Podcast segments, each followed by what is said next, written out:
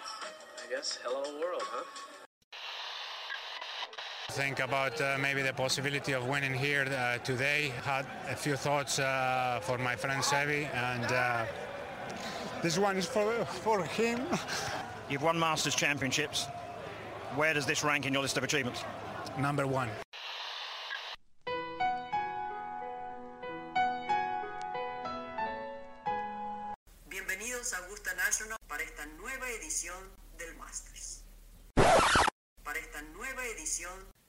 De Golf Sapiens. Hola amigos, bienvenidos a Golf Sapiens, episodio 50. Parece, parece broma que tan rápido se hayan ido tantos, episodios. Eh, el día de hoy tenemos uno, una de las sorpresas que teníamos guardadas. Eh, tuvimos el honor y la suerte de platicar con la Huipa Quirós. Es uno de los nombres más famosos en el golf mexicano. Eh, los que no lo conocen, in for a treat. Eh, una charla a gustísimo, la verdad es que es, es, de las más largas que nos hemos echado. Tuvimos que súper cortarla. Hay demasiada tela que cortar. Sin duda vamos a volver a platicar con la WIPA. Entonces, eh, de verdad, disfrútenlo y, y, escuchen lo que, lo que ha pasado la WIPA. Un, un pequeño spoiler, jugó con Tiger en el Mundial varios días seguidos es amigo de la mitad de los pros. Eh, muy, muy, muy, buena plática. Y, bueno, antes, antes de pasar eh, a la entrevista, eh, nos vamos rapidito con qué pasó este fin de semana. Estuvo, se puso bueno. La verdad es que el Farmers es uno de mis torneos favoritos. ver Torrey Pines es espectacular, es, tiene unas vistas increíbles. Mucha gente le, le tira caca al campo, dicen que, que, es de las mejores tierras, peor aprovechada, se puede decir. Yo la verdad es que estoy en total desacuerdo. Como lo hemos platicado en, en, otros capítulos, por ahí había un capítulo de los viajes de golf, es de los mejores campos que se pueden jugar de la manera menos cara, digamos. Vuelas a Tijuana, CBX, manejas 45 minutos, estás en el campo, eh, muy recomendable. Y pues bueno, el torneo como que se puso bueno. Eh, al final se fue a colar Luke List. La verdad es que yo en lo personal no me encantó ese resultado. Eh, estuve jalando a Jason Day, que era de mis picks. Eh, por ahí tenemos pendientes revelarles quién fue el perdedor y cuál es el castigo. Por eso los vamos a pasar la siguiente semana. Esta semana me dejaron solos, pero bueno, eh, Luke List se, se, coló en el triunfo. Eh, Jason Day lo olfateó. John Ram estuvo muy cerca. Cómo metió ese pot del 17 eh, que se parecía mucho a, al que metió para ganar el US Open, es, su cancha. Eh, y la es que Will Saletoris es, es, el que yo estaba jalando, ese, ese palito de pan, cómo le echa huevos, era un campo que no pintaba para, para alguien que, que no se caracteriza por pegarle tan duro, estuvo dando una lata terrible, jugó espectacular. Eh, no sé si se fijaron, el primer pot que tiró el domingo se ve como su stroke, como si estuviera nerviosón. Y pues bueno, falló ese primer pot, ¿no? Y vi ese mismo stroke como que sin ganas de meterlo y con como medio los huevos en la garganta en, en, el, en el, último pot, que, que, lo tenía para ganar, ¿no? Eh, y luego, pues ya en el hoyo de desempate, eh, los dos muy mal tiró la trampa. Luke List después echó un fierrazo, eh, ya no tuvo mucho que hacer nuestro amigo Palito de Pan, que, que la verdad es que me, me pareció espectacular como como dijo que, pues que ni pedo a, a, a, echarle huevos, que lo mismo le pasó en el Corn Ferry, le boqueó una horrorosa y la siguiente semana ganó.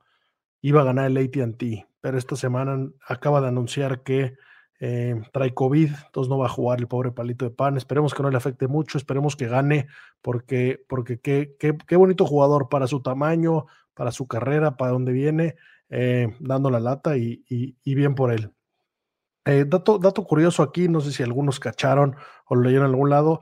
Daniel Berger, por ahí que, tampoco jugó muy bien, pero anda jugando con unos fierros del 2009 de TaylorMade. Eh, están bastante buenos, la verdad es que están bastante bonitos. Unos MC Forged se llaman, eh, pero ya no existen estos fierros. Y el güey, pues le acomodan mucho y por ahí los consiguió en eBay. Entonces, un pro que tiene acceso a lo que quiera en el mundo, en eBay se consiguió unos fierros porque son los que le acomodan, ¿no? Por ahí habíamos visto lo mismo de la madera 3 de Scheffler. Es curioso cómo cuando, cuando una flecha te acomoda, eh, no te importa todo lo demás.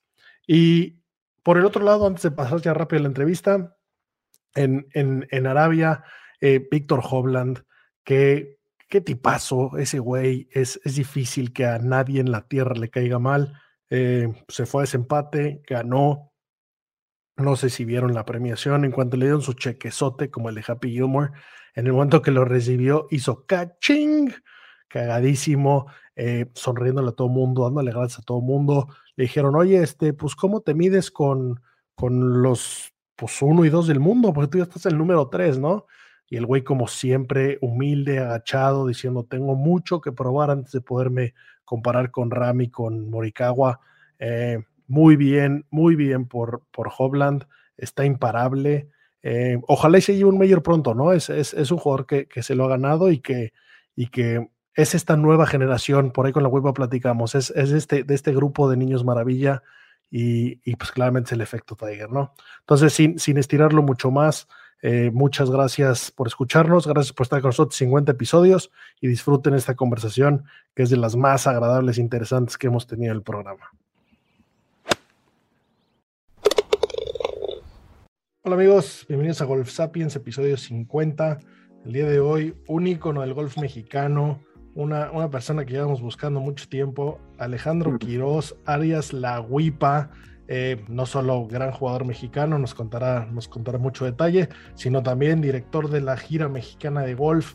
Eh, vamos a platicar también de, cómo, se está llevando a cabo desde, la parte de los escritorios.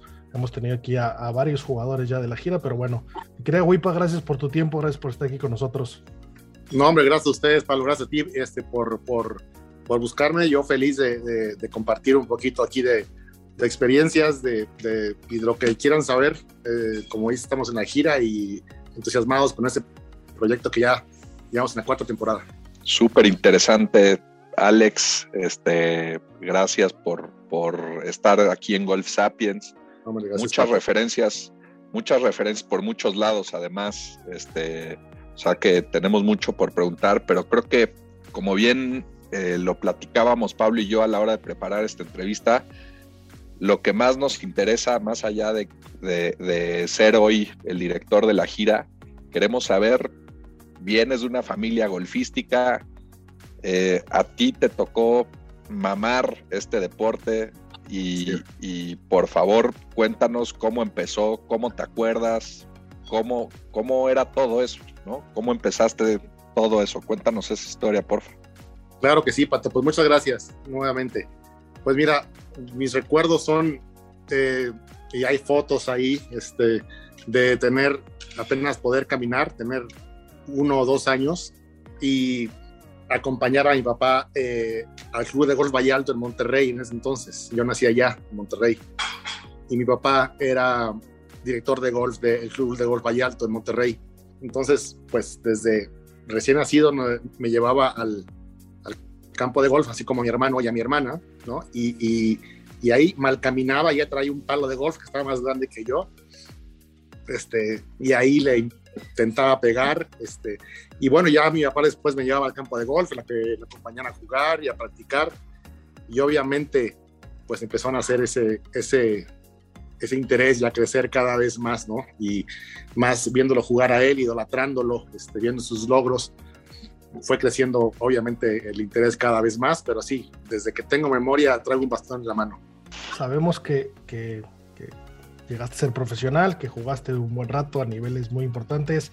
¿En qué momento ese, ese amorcito que, que, muchos hemos tenido, muchos nos damos cuenta en, en el segundo Bounce, en el hoyo 2, que pues no tenemos mucho futuro, pero, pero ¿cómo vas sabiendo que, que esto sigue para adelante y cómo, cómo empieza tu carrera y, y estas pruebas de, de profesional? Sí, bueno, sigo como profesional, ¿no? Y sigo, ya no compito fuera de México como lo hice muchos años. Competí fuera de México durante eh, 16 años, en Canadá, en Asia, en Europa, en Sudamérica, en todos lados, ¿no? Y desde 2013 decidí ya jugar nada más en México, 14, perdón. Pero bueno, cuando me di cuenta, eh, a los, jugué siempre en las giras, ¿no? Las giras juvenil, antes antes eh, Cuernavaca formaba parte de la gira del Valle de México. Entonces, lo cual era muy bueno para nosotros porque nos tocaba jugar con los, con los mejores de, de, esta zona, de, de, la Ciudad de México, de Toluca, en fin, que eran los mejores, casi los mejores jugadores a nivel nacional. Y eso me ayudó mucho también para medirme y saber cómo estaba mi nivel y forzarme a jugar mejor. Entonces yo jugué las giras de, eh, iba a jugar a México, jugué la gira 11 a 12, eh, los dos años y la 15 y 17. Eh, y bueno, gané, eh, luego cuando tengo 17 años, voy al Mundial Juvenil a, San Diego, a, en, en Torrey Pines, y me toca jugar tres días con Tiger, este, seguidos, tres días seguidos. Muy curioso porque a los otros dos nos lo cambiaron, o sea, la salida de los tres días estaban ya anunciadas desde el eh, miércoles, ¿no? Empezaba el torneo el jueves, o el, el día que fuera. Pero los tres días nos cambiaron a los otros dos jugadores y él y yo seguíamos juntos. ¿Por qué? No sé, fue una, una suerte del destino. Tiger ya era Tiger, ¿no? Yo tenía 17, el 15. Y pues me dio una cátedra, ¿no? Ganó el mundial. Yo, yo había ganado la gira del Valle de México, por eso me gané el lugar de ir a ese mundial. Jugué bien, ¿no? Pero pues Tiger me habrá sacado, no sé, 15, 20 golpes, no sé, él ganó, ¿no? Yo hice el corte, quedé más o menos bien, pero Tiger, Tiger me dio una cátedra que, que a raíz de eso yo re regresé a México a la siguiente semana, era el uh, Nacional Infantil Juvenil en el Club de Golf La Hacienda, este, de la 15 y 17 años, y lo gané por 10. Nunca había yo jugado este, el nivel que jugué esa semana, y evidentemente el haber jugado con Tiger eh, me ayudó mucho para, para jugar como jugué esa semana regresando. Ganar un nacional eh, juvenil por 10 golpes contra los mejores del país pues era para mí inimaginable, nunca había hecho algo así. Y bueno, fui mejorando un poquito mi nivel, fui entre el ranking nacional en México amateur, eh, que era un, un, un, ranking, era, eran 12, 15 torneos al año que, que organizaba la Federación Mexicana de Golf, ¿no? que eran los torneos anuales y eran torneos de ranking nacional, a los cuales jugaban los mejores eh, golfistas de campeonato de, de, todo el país. Yo empecé a jugar a los 18 años. El primer año no me fue muy bien, ahí andaba más o menos entre los primeros 10 o 15. Y de repente en el 93 eh, viene el Nacional de aficionados a, Tabachines, que es donde yo crecí, donde eh, empecé a jugar, eh, y lo gano a los 19 años. Gano el Nacional Amateur y pues me cambió mi mentalidad. De repente yo ya me sentía capaz de ganarle a, a cualquiera nivel amateur en México. Y a raíz de eso mi confianza creció, creció pues de, del segundo escalón al, al hasta arriba en la escalera, ¿no? Y así fue, eh, jugué, tuve la fortuna de, jugar más de 25 torneos a nivel internacional como seleccionado nacional, como amateur, y porque gané el ranking nacional del año 93 al 96, eh, nuevamente gané el, el, el nacional eh, amateur en el 95, en el 94 no hubo, y lo gané en el 95, o sea, repetí 93-95. Y, y, luego también por equipo nos tocó ser campeón nacional interclubes aquí en Tabachines con mi hermano, con Goños, con Pepus, fuimos campeones por equipos a nivel nacional. Y bueno, fui el mejor amateur, eh, digamos, cuatro años seguidos. Entonces yo creo que eso me dio la pauta, es eh, a lo que iba esa la pregunta que me hace, ¿no? Eso me dio la pauta y me dio el, el, el pues el, el sustento, como el, el, poder creer que yo ya estaba listo para, para brincar al, al, otro nivel, ¿no? Al, al, profesionalismo. Me medí algunas veces antes en torneos de pros y pues pasé el corte dije, ah, bueno, yo creo que sí, sí puedo, ¿no? Y me hice el profesional en el, en el, 90 y, en el 97. Ahí, eso fue, o sea, dice, bueno, pues ya gané esto, ya gané el otro, ya fui el mejor amateur en México por cuatro años, yo creo que ya es, ya es tiempo de, de exigirme más y ver si, ver si lo puedo lograr, ¿no? Pues a ver si puedo ser también destacado a nivel profesional. Y eso fue, eso fue lo que me dio la pauta para creer que podía brincar al, al, al, al nivel de profesional. Oh, buen, año, duda... buen año para saltar. Justo tu amigo Tiger ganando el Masters el año que tú debutaste. Así es, así es. Y de hecho yo, yo debuté en, en, marzo y en marzo y Tiger ganó el, en abril. Sí, este, entonces, pues sí, debuté en Culiacán, me acuerdo perfecto, pasé el corte, ahí quedé como en 15 o 20, nada espectacular, y fui agarrando confianza.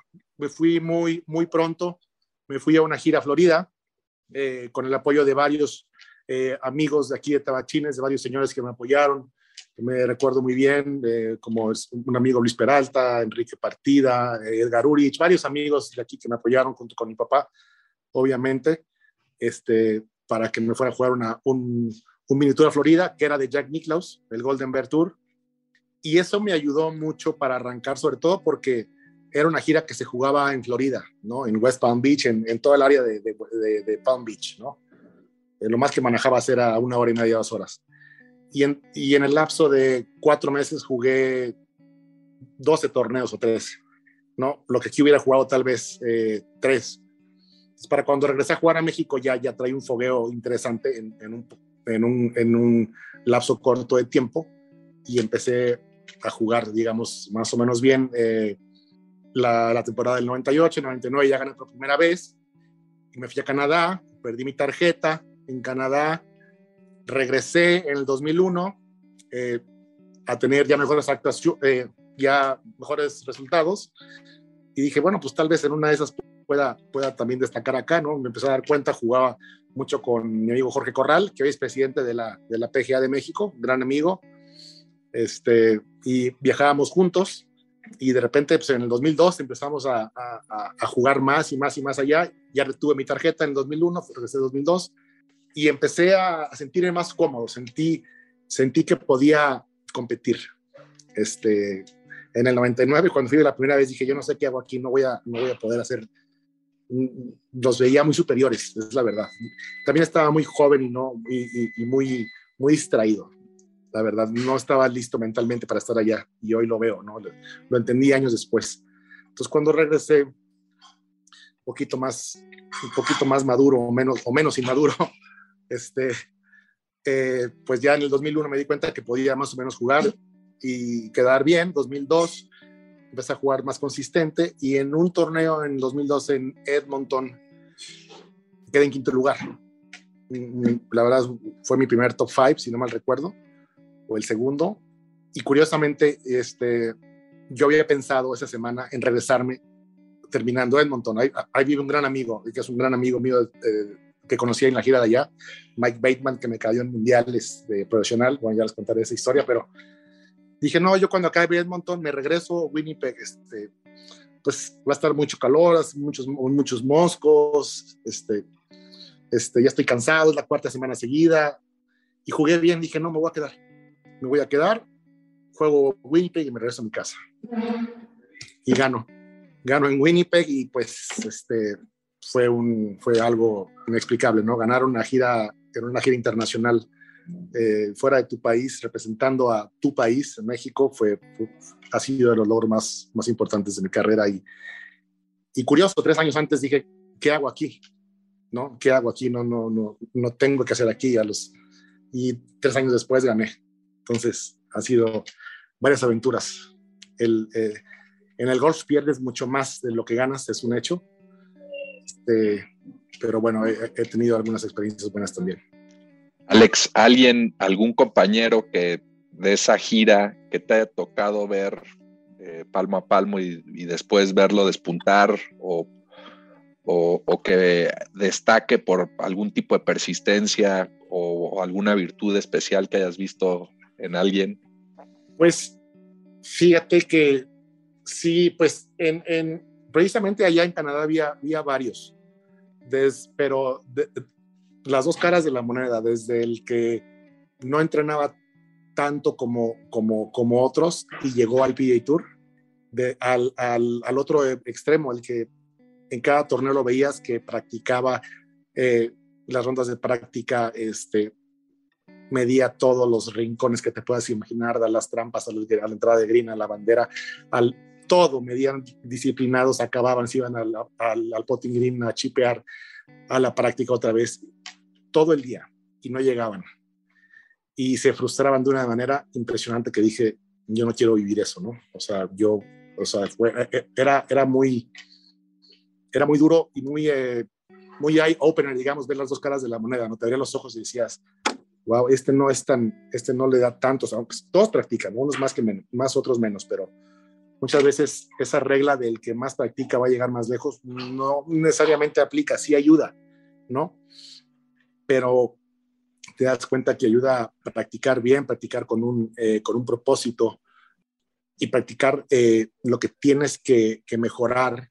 Este, en fin, no hay una fórmula, desgraciadamente, para, para llegar, pero sí, sí me tocó ver, ver varios ejemplos allá de, de, de, de amigos eh, o de compañeros extranjeros que, que, que no se les veía nada y de repente a punta de tenacidad llegaron y a veces duraban un año en el, en el, en el Corn Ferry o en el PA Tour y se iban para abajo, ¿no? Y el otro ejemplo, como te digo, del que no practicaba tanto y llegó y se mantuvo. Pat Pérez me tocó. Pat Pérez era, es buen amigo mío, de hecho, es un, gran ejemplo. Ahora no era de los que practicaba tanto, pero sí era de los más talentosos. Y Pat duró un año en Canadá y subió luego, luego al PA Tour y, y allá se quedó.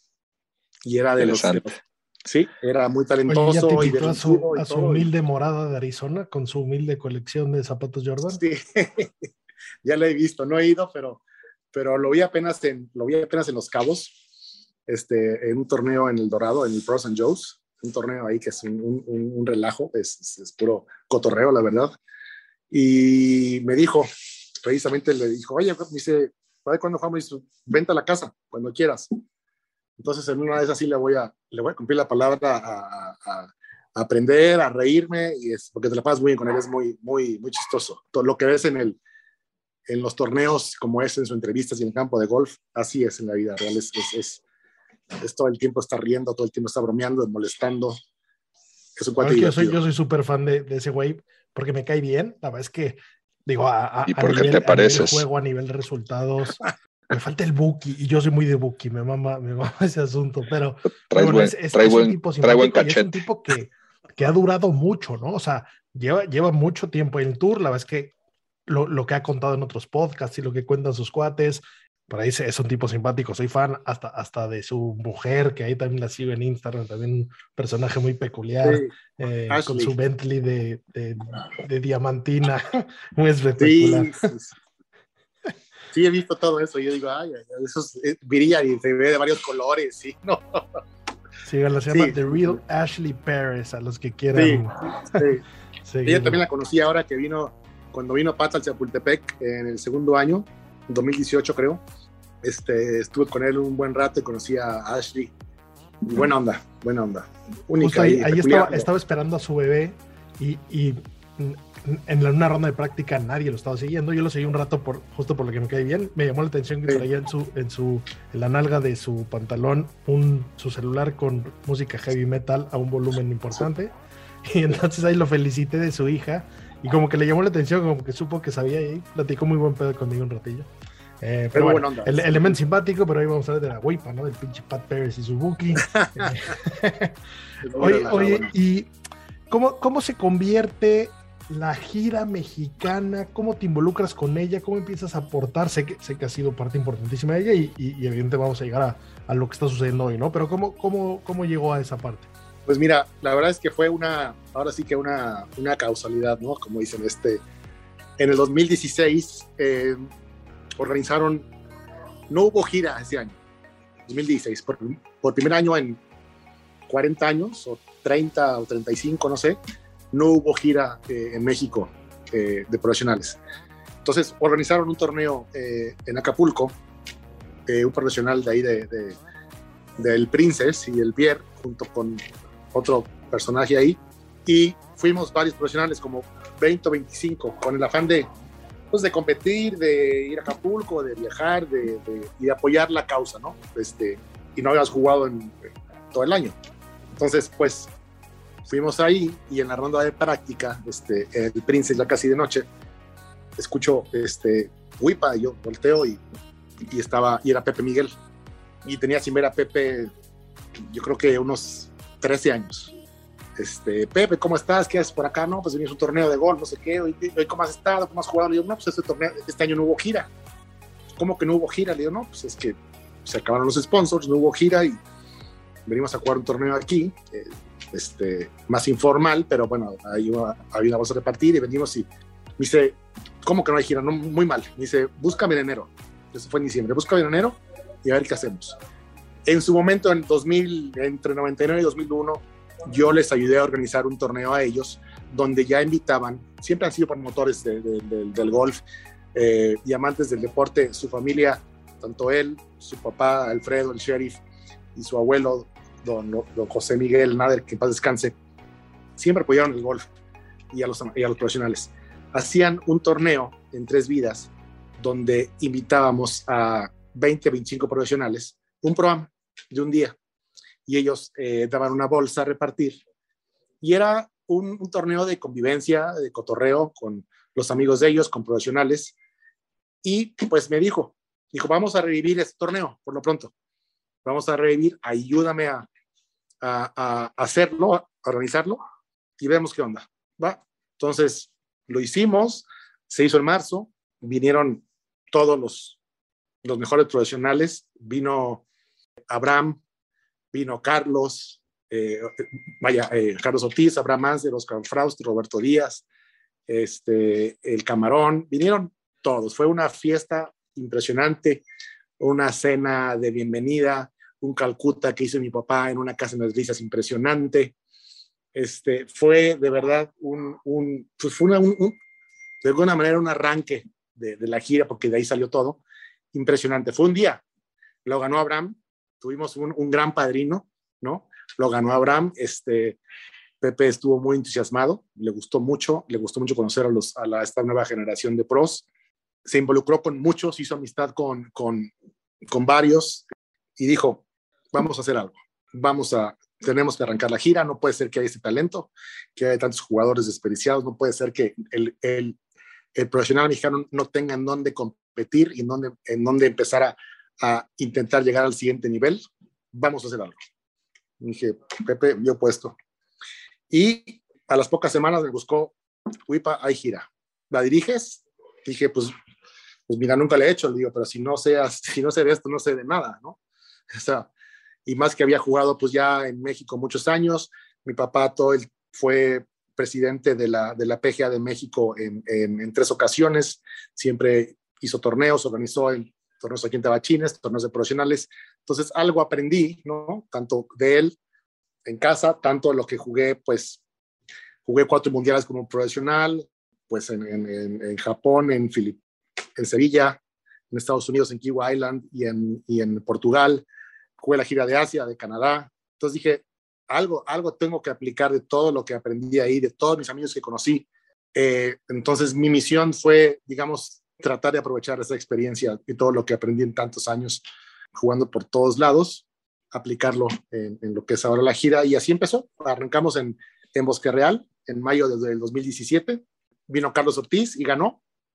Este, ganó Carlos Ortiz en nuestra primera etapa en Bosque Real y lo demás es historia. Hoy llevamos 45 torneos, eh, estamos en la cuarta temporada, muy contentos con resultados muy positivos, muchos jugadores hemos exportado, hemos debutado a, a alrededor de 50 profesionales, tenemos asistencia de extranjeros como nunca antes, eh, invitamos a, ha venido a jugar Abraham, pero no pudo jugar después de Monterrey porque se lastimó, pero aquí estuvo toda la semana. Carlos, Sebastián Muñoz, Marcelo Rosso, que juega en el Conferri, eh, Ken Duke, que es buen amigo mío, jugadores que, que, la verdad, pues antes no se veían en México, no, no, no, no, no, no sucedía eso. Y, y, sucedió y fue, la verdad, yo creo que un, un, muy buen augurio para la gira y una muy buena motivación para los chavos aquí en México que, que pues que veían a ídolos, ¿no? Y, y ha sido, ha sido, ha sido eh, muy positivo. La verdad es que el apoyo de, de Pepe y su familia ha sido invaluable, ¿no? Eh, la verdad es que sin ellos no habría gira en México y, y, y, la verdad es que todo mi respeto y admiración para, la, para Pepe y, y don Alfredo Miguel. En realidad, qué, qué, qué sensibilidad. Conozco, conozco bien a Pepe. Eh, le, lo tienes que empujar a venir a Golf Sapiens. No nos puede costar claro tanto sí. trabajo como tú este, Hombre. Este, eh, para venir Dile, dile que es de amigos, dile, dile que es de amigos. Eh, pero bueno, realmente increíble cómo de un momento, como platicas en el 2016, que parecía el más oscuro del golf, en donde dejó de existir después de 40 años la gira, cómo se compagina también con un momento que parece también, Alex, el mejor momento del golf mexicano, ¿no? Eh, más allá de lo que sembró Loreno Ochoa también, esa afición, eh, no, hay, no hay mejor promotoría que el éxito, que los triunfos, y, y lo que hizo Lorena es increíble, pero llegar a poder consolidar esos talentos, pues se requiere mucha visión y mucha voluntad, ¿no? Entonces eso engrandece obviamente la postura de, Pepe y su familia y, desde luego de ti, ¿no? Platícanos un poco del, momento actual de esos jugadores. Sí, pues mira, eh, y sí, como comentas, eh, lo que es esta, esta, esta visión y esta entrega y este compromiso de, Pepe y su familia es, es, es único, la verdad. La gira empezó, eh, tuvimos la primera temporada 10, 10 torneos y una final en Vidanta. Cada, cada torneo en, nuestra gira, la bolsa es de 1.600.000 pesos, que para una gira local en Latinoamérica es, es eh, la que más dinero reparte por más del doble. O sea, somos muy afortunados, la verdad. Y, y la final siempre es de 3 millones de pesos y el que gana se lleva un millón. Y entonces llevamos, eh, la primera temporada fueron 10 torneos y una final. La segunda temporada jugamos 15 torneos y una final de 3 millones otra vez. La tercera eh, temporada fueron 10 torneos y una final. Y ahora vamos a, llevamos 7 etapas esta, esta, esta cuarta gira, esta, esta, cuarta temporada. Vamos a jugar en dos semanas en, en Querétaro, la octava etapa. Van a ser igual 10 etapas y una final por motivos de la pandemia, hemos tenido dos, dos recesos de cuatro meses. Nuestra idea era acabar en un inicio en, diciembre, pero con la, con la tercera ola, ya no sé ni, sí, la tercera, ya no me acuerdo ni qué ola estamos ya, la, cuarta estamos, pero en la tercera o segunda tuvimos un break de cuatro meses, lo cual nos va a terminar, ahora vamos a terminar en mayo.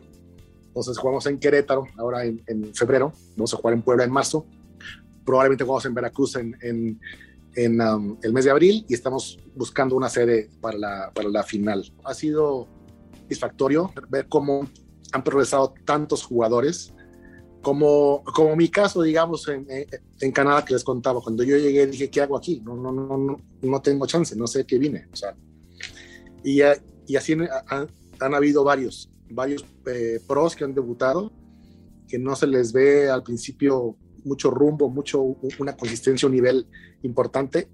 Y hoy en día la gran mayoría tienen un nivel que la verdad están para, para, para jugar en Latinoamérica, en Conferry y varios también para el PGA Tour, lo cual es lo que queremos, ¿no? Queremos ser la primer plataforma para que en un futuro lleguen al PGA Tour, ¿no? Así, así han llegado. Y también por eso tenemos una, una alianza con el PGA Tour. En casi todos nuestros torneos, los mejores cinco lugares de, de estos torneos pasan una final para calificar al PGA Tour eh, Latinoamérica. Y, como saben, ¿no? los mejores cinco de cada temporada del PGA Tour Latinoamérica pasan al Conferry y bueno, y del Conferry brincan al PGA Tour. Entonces, de alguna manera somos esa primera plataforma para llegar al PGA Tour, ¿no? Pues, eh, por otro lado, el que vengan a jugar, pues jugadores como, como les contaba, como Ken Duke, como Sebastián Muñoz, Carlos, Abraham y, Alex Rocha de Brasil, que ahora está jugando en el Conferri. Alex Rocha estuvo a punto de retirarse y supo nuestra gira, se volvió un asiduo participante desde el 2017, de hecho, y él, y él lo dice, si no fuera por, por la gira mexicana, estaría dando clases y evidentemente no estaría en el Conferri hoy. Eh, ahora eh, pasó en el Q School para el Conferri, eh, para el Conferri, es miembro del Conferri hoy, junto con Bobby Díaz y el Camarón, y historias que, que son muy satisfactorias. La verdad, el, el, el, el, saber que estás impulsando, ayudando a que estos golfistas eh, logren sus sueños, que se mantengan ocupados, que se mantengan compitiendo, que se mantengan practicando, porque tienen un torneo eh, al mes de un buen nivel, buenas bolsas, buenos campos de golf, este, gastan poco.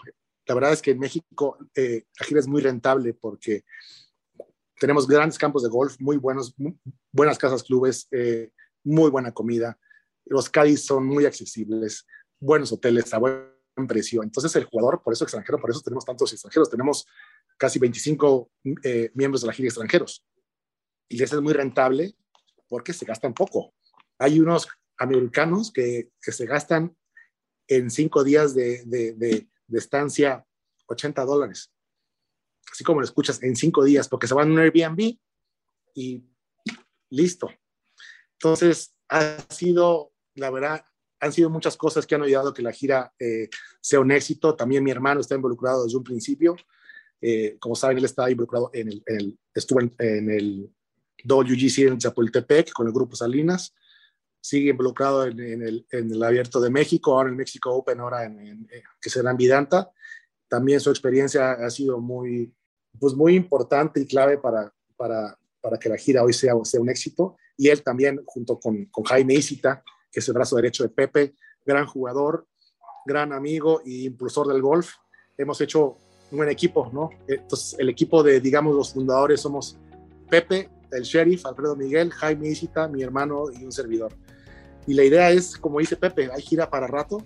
Hay muchos chavos mexicanos jugando en college en Estados Unidos cada vez más y lo que y es para nosotros es, es muy pues es muy padre que ellos sepan que ya tienen dónde competir y que van a entrar a una gira de buen nivel, que van a ganar buen dinero, que se van a apoyar bien y que probablemente los prepare pronto para darle, dar el siguiente paso. Y es lo que, es lo que queremos seguir haciendo, exportando jugadores, exportar más jugadores. Muy bien, Alex, pues eh, realmente como aficionados lo más importante para nosotros es que siga creciendo la gira y agradecidos con que exista gente eh, lidereándola con ese equipo eh, que mencionas, mención especial a todos ellos, ¿no? Pasando a otro tipo de preguntas, a mí me interesa saber después de todo lo que has visto de golf en tu vida, fuera de Tiger, porque es una injusticia haberlo visto tres rondas al lado de ti, dame tres jugadores que por talento, por, por lo que los has visto, son los que a ti te han impresionado más y, y por qué te han impresionado más. Mm, mira, eh, como dices, Tiger esa parte, ¿no? Tiger, Tiger, me tocó jugar con él este, y hacerme cuate de él. Cada que me ve me saluda y soy un afortunado de, de, de, de poder charlar con él cada que lo veo un poco y es, es cordial, la verdad cuando inauguró su campo en, en, Los Cabos, en el Cardonal, este, me fui con él platicando un hoyo. La verdad es que muy buena gente, porque coincidimos varias veces más. Coincidimos en, en varios turnos juveniles, en Chicago, en el Orange Bowl, en Atlanta, en el Mundial Amateur en París, en Filipinas, bueno, en muchos lugares. Entonces, este, la verdad es que nos hicimos cuates, digamos, ¿no? Eh, pero, y luego ya en, lo vi en un mundial, en, en, mi primer mundial en Japón como profesional y me dice, me dice, ¿qué haces aquí? Le dije, no, pues vine a cadearte, güey, ¿no? O sea, ¿cómo que haces aquí, güey? Pasaron 10 años, 10 años de, de, que jugamos ese mundial juvenil en San Diego, 91 al 2001 en Japón. Este, chistoso, ¿no? De 10 años pasaron esa de que de chavos a que nos encontramos desde como juveniles a profesionales en, en, en un mundial. Y bueno, separándolo a él porque sí es de otro planeta, este, y haciendo mención a jugadores que igual no se podrían imaginar, que, que jugué con BJ Singh, eh, jugué con Paddy Harrington, jugué con, este, con Stuart Appleby, jugué con algunos campeones de majors, con Paul Lowry, eh, con KJ Choi, y KJ Choi eh, me impresionó mucho. KJ Choi que ganó en el PA Tour ocho, ocho veces, ahora lo mencionaron, que es eh, el, digamos, del continente asiático, es el que más ha ganado junto a, a Hideki, ¿no? Hoy, que lo empató en Hawái hace dos semanas. Y los mejores fierros que yo he visto, por lo menos ese día, fueron de KJ Choi. Impresionante, jugué con él el mundial en, en Sevilla y dije, ah, no, en Portugal, perdón, en Algarve. Dije, me impresionó. Un tipo muy correcto, muy, muy disciplinado, como buen asiático, coreano, este, unos, unos fierros impresionantes. Obviamente DJ Singh, este, también un, un swing muy, muy, relajado, muy suelto, muy fluido. Tanto raro él jugando golf, muy, muy supersticioso. Mi, Por eso sigue dando late el güey con ese swing. Sí, Sí, ¿Qué, no, qué- no, no. qué es- supersticiones, qué, qué supersticiones así te llamaron la atención? Sí, este, en- esa ocasión me cayó un, me cayó mi amigo Mike de Canadá, el que les contaba hace rato de, de Edmonton. Lo conocí yo en un programa en Calgary, de hecho, en el 99. Desde ahí somos amigos. Este, entonces, pues Mike es un dos de handicap. Cuando se enteró que califiqué el mundial, que es de parejas, junto con Octavio González, calificamos en, Kuala Lumpur y el mundial se jugó en Japón. Cuando se entera Mike que voy a jugar, me dice, oye, voy, no solo voy a verte, te cadeo. Dije, bienvenido. Órale, me va cadeando.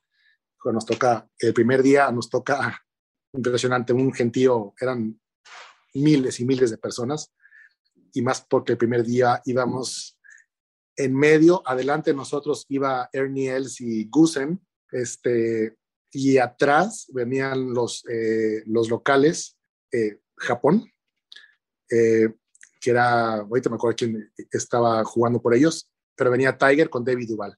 Entonces, pues eh, íbamos en medio de, de, de, de toda esa gente porque veníamos de sándwich de, todas las figuras, ¿no? Y nosotros veníamos con Harrington, con Irlanda y con, y con Paul McGinley. Eso fue el primer día, pero bueno, el segundo día nos toca jugar con, con VJ y su compañero y en varios tiros, este, lo más común, ¿no? VJ le pegaba, no sé, y su bola iba juqueando o agarrando un fade de más o cualquier cosa y le decía mi, mi amigo, le decía, sit, sit, sit, o, o, o, go, o párate, o vuela, o lo que fuera. Y, y como a la tercera vez le dice, hey, hey, hey, Mike, do not talk to my ball. Mike se quedó así de que, puta, ok, sorry, ¿no? Y, este, y a la siguiente se le fue la onda, ¿no? Y se pegó un tirazo en un par cuatro, un sandwich, la bola se estaba regresando de más, hay un lago, le di Mike otra vez, sit, sit, para, para, para, para. Hey, Mike, I thought I told you no, not, do not talk to my ball. Y dije, wow, pero enojado. Digo, muy raro. Este, y luego al final ya le dijo, no, ya estoy medio loco, no me hagas caso. Este, se, le dijo a Mike, ¿no? Y es raro porque, pues, es más, nunca me había pasado con nadie más más que con él, porque lo, digo, no es como que gritaba, le decía, sí, sí, sí, tú baja, güey. Digo, bola, ¿no? Y él decía, no la des a mi bola, no la des a mi bola. Yo, ah, está bien, no le tu bola, güey. Que Sí, se vaya al lago, no, pedo, que haga lo que quiera, güey. Por mí que se Sí, vaya sí. a round, güey. Yo qué. Sí, sí, Y de los actuales talentos. Ese, ese buen BJ. Sí, y, y bueno, también jugué con Fred Couples. Con Fred Couples jugué también en, cuando jugaba en Asia. Este, estábamos jugando en Seúl y, y, en, y en un rain delay, en un, en- hubo un atraso por, por lluvia, nos metieron a la casa club y estaba sentado él con, con su caddy, con Joe Lacaba, que hoy es el caddy de Tiger. Entonces estaba sentado ahí y yo sabía que jugaba a la siguiente semana en Macao. Me acerqué y le dije, oye Fred, soy Alex, este, soy fan tuyo de toda la vida, yo sé que vas la siguiente semana a jugar a Macao, me gustaría ver si puedo jugar contigo en la ronda de práctica. Y me dice, claro, sin problema. Eso fue el, el- me dice, me dice, oye, voy a estar en el hotel del campo de golf, que había un hotel pegado, me dice, búscame ahí el, eh, el domingo o el lunes y nos ponemos de acuerdo, ¿no? Wow, entonces yo, yo me quedé en otro hotel en el centro, me acuerdo, lo- le hablé, salí a cenar y cuando regresé había una nota en- abajo de mi puerta que decía Fred Couples y yo, no, bueno. Eh, y mi- eh, o sea, yo le marqué y no estaba y cuando yo llegué él me había eh, devuelto la llamada y, y me dijo, nos vemos allá a las, a las 9. Este, ¿Esto qué año fue? entonces, en el 2005, 2005. Y pues amanezco, abro la cortina del cuarto, aguacero, el cielo gris, negro. Dije, no, qué horror. Se me va a cebar, se me va a cebar de jugar con el, mi ídolo. Y pues me bañé, fui a campo de golf, llegué y estuvimos platicando con él y con otro amigo, este muy locochón, Brian Saltos, gringo, muy buena onda. Y este, dije, por lo menos estoy platicando aquí, ¿no? igual me, ya, ya estaba yo, bueno, extasiado. Y, como, y, y me asomaba cada rato a ver si se quitaba la lluvia, ¿no? y como a las dos horas se quita, hora y media, me dice, vámonos. cabrón". Y me dijo él, me dice, este, consíguete a un, yo me voy con, dice, con Brian, consíguete a otro extranjero y armamos nuestro match de President's Cup.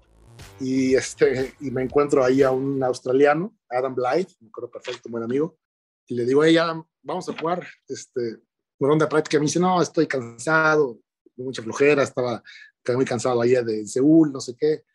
Y, Me dice, le digo, vamos con Fred. y corrió por los zapatos, como les, le salieron, le salieron turbinas al güey de repente. Este, se echó por los zapatos y fuimos a jugar y empatamos un match. Y, y toda esa semana anduvimos juntos. Este, nos agarró de, de compañía, Fred. Ya no, ya no se aburrió. Este, íbamos al casino, íbamos a cenar. No, no, fue una semana para mí de, de ensueño, ¿no? Jugar con mi ídolo y convivir con él, pues fue algo impresionante. Entonces, de, es un jugador más, obviamente, con el que yo jugué, que su talento, ese swing, ese, ese, y verlo de cerca, esas manos, ese talento natural que, que, que, que pocos tienen, es fuera de serie. Esa suavidad de swing. Eh, el día. El, amante de los cabos, ¿no? Tiene, tiene una buena casita por ahí, pasa tiempos importantes por ahí, ¿no? El buen Freddy. Sí, sí, sí, sí. De hecho, de hecho, este, me tocó hace 20 años romperle un récord ahí en Cabo del Sol. Este, tuve hoy un día de locos, tiré 62, este, eh, y el récord era de él 65. Este, entonces, pero... Me imagino que se lo comentaste. Un día de, un día de estos de, de, locos, pero, pero sí, y hoy en día, obviamente, yo creo que mi jugador, mis jugadores favoritos, eh, sin duda es Colin Morikawa. Colin Morikawa me gusta, me gusta mucho, me gusta mucho su swing, me gusta mucho lo, lo, lo, frío que es el campo de golf, cómo se maneja. Tiene un swing muy repetitivo, con un ritmo impresionante. Este, la verdad es que... Tiene una cabeza que parece que no corresponde a su edad, ¿no? Así es, así es. Obviamente John Ram, pues es un fuera de serie, ¿no? Es, pero pues eso es un gorila, ¿no? También, lo, también jugó en Los Cabos este torneo al que fui, ya lo había conocido, es un, es, es un, es un, es un, un también un talentoso impresionante no me gusta mucho su carácter, ¿no? pero bueno, es, nadie, es, ni, ni, él mismo se cae bien. Sí, la verdad es que, pero, pero yo creo que el, el talento que hay hoy en día, esa, esa, esa camada que salió de, de college hace tres años con Matthew Wolf, Mori, eh, Colin Morikawa, Hobland, que ganó apenas ayer. Hobland también, la verdad, impresionante, muy buen chavo. Aparte acabas de decir el 1, 2 y 3 del mundo. Así es, exactamente.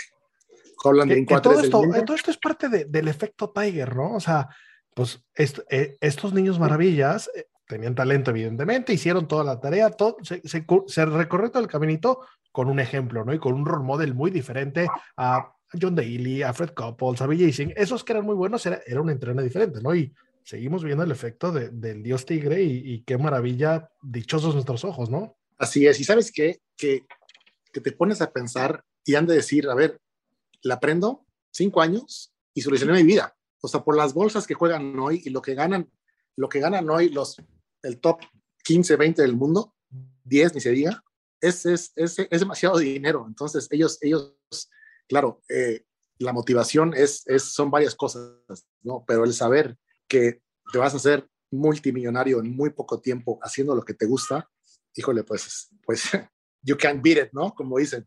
Entonces, yo creo que la motivación es, es, es son muchas cosas, ¿no? Esa, todos vimos eh, a ese Tiger dominante, impresionante, que hacía cosas que nadie más hace al día de hoy. Y yo creo que ni harán muchos años, y esos genios nacen cada 40, 50 años. Yo creo que esa admiración, ese ídolo, y, y, y es, como, es como, yo lo veo muy parecido a lo de Federer. Yo creo que sin Federer, Nadal no hubiera sido Nadal, lo que soy Nadal, ni Djokovic hubiera, sería lo que hoy es Djokovic, si no fuera por Federer. Así veo a Tiger, ¿no? Yo creo que el, el, el nivel que tienen hoy y, y, cómo no creen en nadie, cómo su disciplina es, es mayor en todos los aspectos, desde, de, desde el tema de nutrición, de gimnasio, de todo, ¿no? De psicólogo y demás, es a raíz de Tiger. Tiger sentó un precedente de gimnasio que cuando él empezó, solo él y, y, y BJ iban al gimnasio.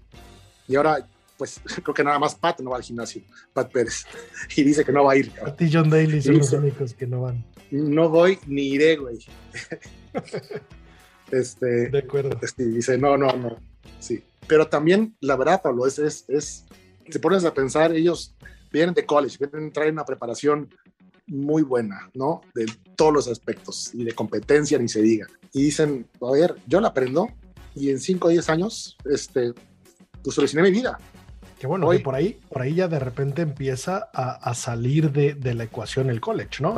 eh, Niman, el, el Ash Kabatia, este que, que, ganó ahorita en el Corn Ferry, sí. que, que, pues no necesariamente está bien, independientemente de, del estudio, ¿no? Pero, pero lo mencionaste al principio, ¿no? Esa madurez mental, no, no, no, importa que le pegues perfecto a la bola, ya pararte en la cancha de verdad, hay, hay, hay muchas cosas y entonces pues, pues serán generaciones y serán pruebas, ¿no?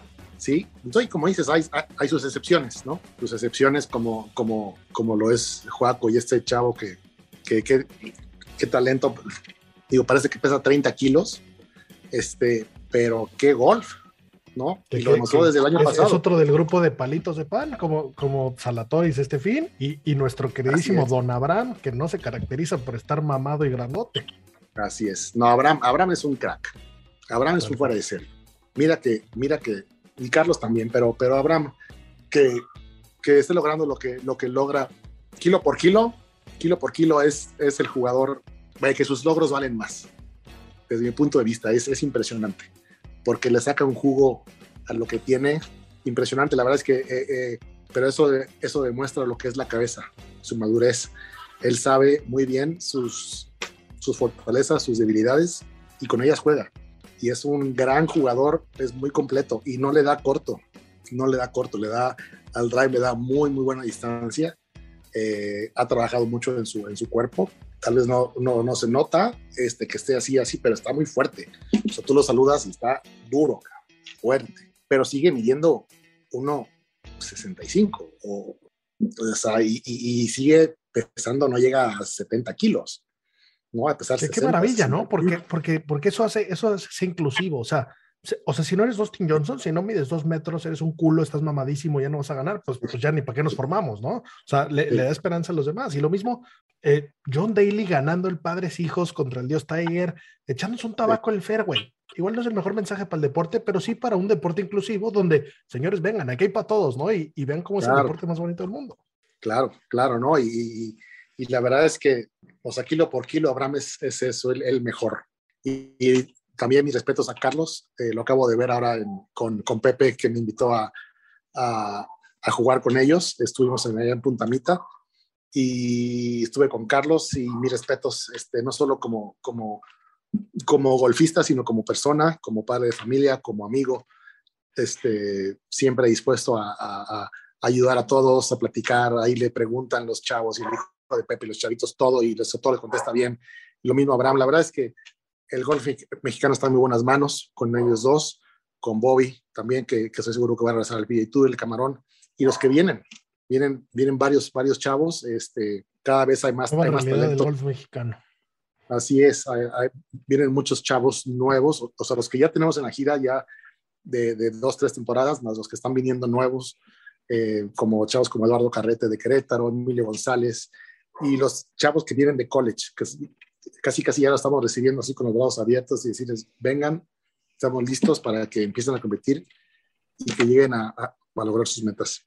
Y contenido en medios. Así es, así es. Mi querida Wita, ya, ya vamos a hacerte un par, un, dos preguntitas nada más para cerrar, pero antes, antes de hacer esa pregunta que les hacemos a todos, por ahí me dijeron que no te puede dejar ir sin que nos platicaras de, de una ronda, de un día que jugaste regular tú de pareja de Toño Maldonado un mundial por ahí o algo así, ¿no? No, no jugaste regular un día con no, él. Sí, claro.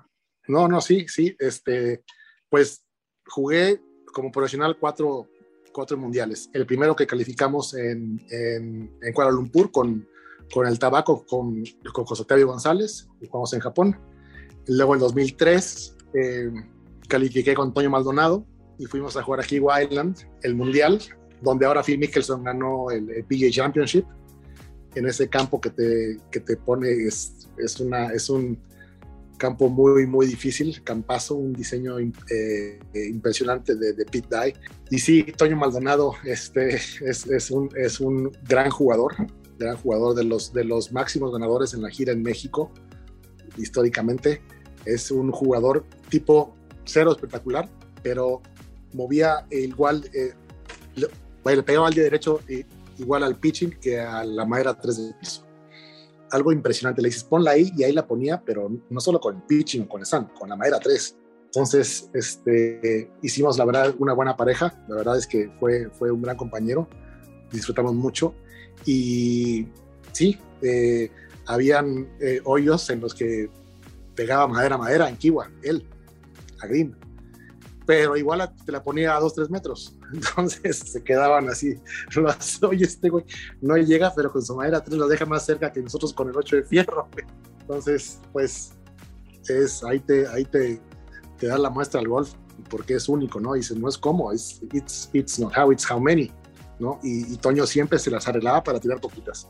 Mis respetos. Y luego eh, jugué otros dos mundiales con Pablo El Olmo, calificamos Pablo El Olmo, eh, del Olmo y yo, que hoy vive en, Woodlands, también un gran jugador, el mejor swing de los profesionales de México en la historia, para mí, un swing, un poema, gran swing, gran jugador. También jugué con él en Asia y este, con él tuve la fortuna de jugar el mundial en, en, en Portugal y en, y en Sevilla. Codos, eh, tuve tres me interesa saber que es para ti un poema de swing, así que ahí sí puedes y si encuentras por ahí en tu celular algún video nos lo mandas y lo compartimos en las redes porque te, sin duda nos interesa te voy a mandar un, un, un video de, del swing de Pablo el gol me vas a decir pero no le pide nada a, al mejor swing del PGA Tour ¿eh? al que me digas wow. no, no, impresionante mi querido Wipa una pregunta que le hacemos a, a, todos los que pasan por aquí ¿cuál es el mejor tiro de golf de tu vida? puede ser la complejidad del momento Sí, sin duda. Este, el primero, el primero yo creo que es, es, este fue en la calificación precisamente para un mundial eh, en Vallarta. Eh, calificaban tres equipos, éramos 25, 27 equipos y ese año sí se nos complicó, empatamos en tercer lugar con Chile, con Felipe Aguilar, que jugó el, el European Tour 10, 12 años, y con Mark Talo. Este, y en el segundo yo de desempate, muerte súbita, eran golpes alternos, porque eh, el, el, mundial así se juega, bola baja, golpes alternos, bola baja, alternos. Y el desempate se jugó como lo jugamos el último día, con golpes alternos. Entonces, pues Pablo me la puso eh, como a unos 10, 12 metros, con un poco de subida y bajada, y, y subida, y luego plano y do, doble caída. Y ellos ya estaban para Verdi a un metro. Me tocaba potear a mí y ese día poteé espantoso, horrible. Dije, hijo, no.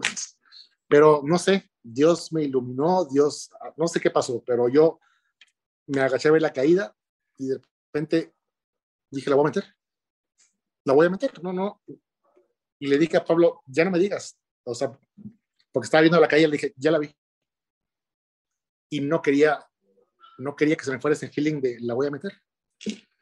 Y sí, me paré y el pote, te digo, 10, 12 metros, pum, caída, doble caída, adentro. Este, fue una locura, ¿no? Ellos la meten, o sea, fue para seguir vivos, ya en el, y dos años después ganamos, este, Mark Talo jaló su segundo tiro, la mandó al lago y ahí les, este, les ganamos y sin duda fue de lo más, de lo más eh, memorable de mi carrera. También cuando gané en Canadá, los dos pots que hice de, de lejos, cuando gané el campeón nacional amateur también un tiro, pero si me dices uno, el más importante, el más, el de más emoción, el más, eh, sin duda fue ese, ese pot para, para seguir ellos en el desempate y, y, calificar el mundial. Qué bien, qué maravilla. Oye, y si tuvieras sí. un mulligan en tu vida, ¿dónde lo usabas? Wow. Ah, sin duda. En el abierto mexicano en la Hacienda, yo estaba, fue de mis mejores años, 2000, 2002. Vino el Pato Cabrera, vino Camilo Villegas, era, eh, fue un gran torneo. Y yo le estaba pegando la bola impresionante. Digamos que mi pot ha sido mi parte más débil por varios años, ¿no? Y, cuando, y yo sentía que cuando poteaba bien, este, bueno, tengo dos mulligans, ya me acordé de otro, hablando ahorita del pot. Ese, eh, en ese abierto el tercer día, eh, y empatado en primer lugar con Pablo Fernández, que luego ganó el torneo, y tiré, tiré par de campo haciendo más pots que golpes. Hice 37 pots. Este, fue horrible, 35 golpes. O sea, pegué 17 greens, pero pegué dos pares 5 de 2. Entonces, y, y poté horrible. Creo que hice un pot de un hoyo de un pot y dos tripots. Fue horrible. Y el torneo lo perdí solo por tres golpes. Quedé en cuarto, tercero, no recuerdo. Pero un mulligan sería pues poder haber poteado esa ronda, esa tercera ronda, por lo menos decente, no, no espectacular, algo, algo decente, algo mediocre siquiera, no, no, no tan mal. Y otro, eh, sin duda, este lo había olvidado, pero no, es, creo que estaba peor. Casi gana un torneo de la gira de Asia con Europa. Cuando yo jugaba en Asia, se juegan varios torneos consancionados con la gira de Asia y el European Tour.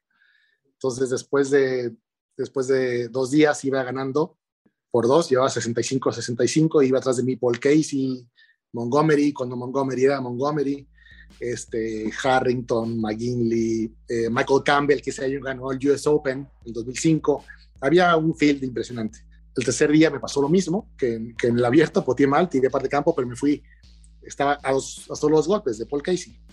Entonces dije, no hay bronca, ¿no? Y, y después de seis hoyos, el último día iba ganando.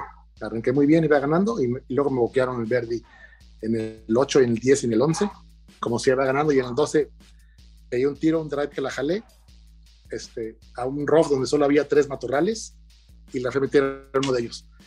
Y la bola se perdió. Y ahí se perdió mi, ahí se perdió mi, mi victoria del, del Asia y el European Tour, y, pues ganaba y me iba al European Tour. Así de sencillo. Pero pues, eh, digo, si es un mulligan que me gustaría tener sin duda, ¿no? Eso no me garantiza que hubiera ganado, pero pues sí, sí, sí hubiera tenido más chance, porque en ese momento yo empatado en primer lugar. Entonces me faltaban pues siete hoyos. Entonces, este, fue un buen top ten, pero, pero pues sí me quedó ese, ese dolorcito ahí de que tres matorrales separados y lo voy a meter a uno. Dije, no, bueno. Pero así es el Así es este deporte y, y, aún así queremos volver a jugarlo al día siguiente después de los corajes y las groserías que podemos hacer. Sí, ¿Vas a ganar un Masters o dos PGA? ¿Qué prefieres? Un Masters. De acuerdo. ¿Tres PGA Championships, tres Majors pesan lo que un Masters o, ya, o no? ahora sí ya, ya, ya te la compro, ya, ya, ya se sientan en otra mesa los que tienen tres majors. Sí, ya, Pero si me das dos y uno, me quedo con el Masters. Estoy de acuerdo. Me creo, Wipa. Tuve la fortuna de gracias por tu tiempo. No, pero gracias a ustedes. Tuve la fortuna de que un gran amigo, Enrique Guzmán de los Cabos, me invitara eh, al Masters. A él invitó un, un, socio del Masters en 2015 y nos tocó ir como... El año de Speed, buen año. Así es, si ya es un privilegio estar ahí, nos tocó este, ir a estar en Bergman's Place tres, años, tres días. ¿Saben cuál es ese, no? Es un, es un, es, es un complejo dentro de Augusta National donde hay restaurantes, donde hay dos, donde hay dos greens réplica. Entonces entras y solo los socios pueden tener ese café. Te dicen que es el, es el pase más difícil de conseguir en, en, en los deportes. Y de repente cuando pasamos a Augusta por los pases y vemos Bergman's Place, yo, ¿qué es esto? Nos metemos a ver y yo, wow. Entonces, pues en lo que, en lo que vas caminando, pues, te relajas, te vas por una, hay desde hamburguesas, hay un Irish pub, hay un steakhouse, hay de todo y no pagas nada. No puedes dejar ni propina. Este, y aparte puedes usar los, los, están los, unos, unos cuates ahí con, con, el, con el, eh, el uniforme de los Cádiz de blanco de, Augusta National dan spots y tú puedes practicar, usar los, los líneas réplica y hay historia, fotos históricas dentro de ese, dentro de Bergman's Place, de todos los masters, hay pantallas, tableros, pues entonces puedes ver el máster desde ahí. Fue un lujo, eh, un privilegio este, haber ido y de esa manera, tres veces ahí en, en este lugar. Ah, había escuchado de ese lugar en podcasts, pero no, no, no, no conocía a nadie que lo haya hecho. Qué, qué, qué lujo, qué delicia. Y, no puedes seis horas de podcast para que me cuentes todo de eso y, y 11 chela. Y no puedes tomar una foto, te, te, te, sacan a patadas de ahí. no existe una foto. Exacto, no, existe una foto de ese lugar adentro. Nada más hay, yo he metido a ver y hay fotos de, de, arriba, ¿no? Como de drones. Pero no, no puedes tomar una foto ahí. Pero está en, está en, en los baños, está, está repleto de fotos históricas del máster, desde, desde cuando se empezó a hacer Augusta National, desde campeones, y en todos lados ahí están los tableros, pantallas. No, no, no, no. Aparte, comes de listo. No, es de veras que de esa suerte que, me ha Parte de lo que hace Tierra Santa, Tierra Santa. Es, es, esencia, ese, ese mensaje, no, no, no cualquiera. Eh, Así es. Y, y, pues bueno, es, es, es gran parte de, de, de, la, del sueño de este, de este podcast, llegar a poder pisar Tierra Santa no, no, sé si, no sé si hasta ese lugar, pero por lo menos eh, la, parte normal que pueden ver los pocos afortunados que pueden ir, eh, pues, pues ojalá y, lo consigamos. Pero bueno, mi querida Wipa, de verdad, gracias por tu tiempo, gracias por lo que haces por el golf mexicano, gracias por lo que has hecho, gracias por el lugar donde has puesto nuestra bandera. Eh, es de verdad para nosotros un honor haber platicado contigo. Sin duda, mucho que platicar. y Ya te tendremos por aquí otro día. Y, nada, mi querida Wipa. Eh, gracias de por aquí. Gracias a ti, Pablo, a Pato. Feliz de acompañarnos el día que quieran. Ahí cuando cotorren con Goños le, le mandan este, unos saludos este, no tan afectuosos de mi parte, no es cierto, lo quiero mucho. Pero involucrado en la federación este año. Sí, es, un gran amigo mío. De, hecho, estamos muy contentos que, que, que hay muy buenos elementos hoy en día en la Federación Mexicana de Golf. Elementos como él, por aquí como, como Ricky Carrillo, este, estamos haciendo una muy buena alianza. Fíjate qué bueno que lo menciona. Estamos empezando una muy buena alianza con la Federación eh, y vamos a apoyarnos mutuamente, invitando a los amateurs, a sus mejores amateurs, a los, a los seleccionados a, a, a nuestros torneos. Y y ellos también apoyándonos con lo que nos pueden apoyar. La verdad es que estamos muy contentos con esta nueva alianza. Y estamos en camino, también otra cosa, nada más para despedirnos de, de conseguir puntos de ranking mundial. Uf, estamos. Es que hay un episodio que dice exactamente cómo, cómo, se, cómo se dan esos puntos y cómo la presencia de ciertos jugadores te los dan. El que no sepa cómo funciona eso, échele para abajo. Tenemos un, un episodio que explica eso.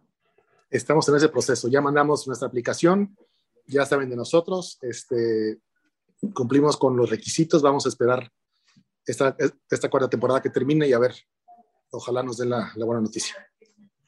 Buenísimo, mi querido. Pues, pues Golf Sapiens es tu programa, lo que podamos hacer Mira, por la gira, por el Gol de México, es para lo que existimos, queremos crecer este hermoso deporte, así que cuentes con nosotros para lo que sea. Te agradezco mucho, igualmente gracias a ustedes y ya que al menos jugada pronto con el gordito Fundanete. Pues bueno amigos, esa fue nuestra charla con la buena Wipa. Qué gozada, qué delicia. Sin duda vamos a retomar. Sin duda va a tener que ser después de 18 hoyos y con, con unas frías en la mano. Eh, como siempre, señores, gracias por seguirnos. Les pedimos, por favor, un share, un review, un subscribe, lo que sea nos ayuda. Aviéntenos un bolillo, como dicen por ahí. Eh, les, agradecemos su tiempo, les agradecemos que nos estén siguiendo. Por ahí estamos armando un Discord, no sé si algunos lo ubican, una aplicación. Eh, ya, ya, les pasaré unos detalles, se llama Golf Sapiens y estamos haciendo canales de todo. El chiste es que, que la comunidad en conjunto hagamos cosas, nos demos recomendaciones por ahí, eh, sea, un foro interesante de compraventa de bastones, todo lo que pueda hacer para que para que en conjunto vayamos creciendo, consiguiendo consejos y, jugando más este bonito deporte que tanto nos gusta, ¿no? Como siempre, señores, viendo lo mejor de la vida, green is green. Hasta la próxima.